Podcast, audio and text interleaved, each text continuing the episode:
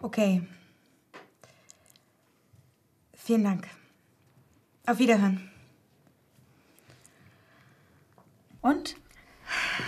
Also es gibt gute Nachrichten und es gibt schlechte Nachrichten. Die gute, wenn eine ärztliche Verordnung vorliegt, dann bezahlt die Versicherung die Reha. Das ist doch fantastisch. Ja, und die schlechte Nachricht ist, dass Sie in dieser Zeit möglicherweise kein Gehalt bekommen. Was? Aber Papa ist doch krankgeschrieben.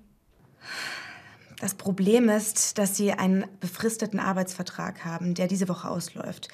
Wenn Sie nicht arbeiten, dann wird Ihr Arbeitgeber den Vertrag bestimmt nicht verlängern. Deshalb muss er Sie auch nicht weiter bezahlen. Aber Papa hat immer gut gearbeitet. Es gibt keinen Grund.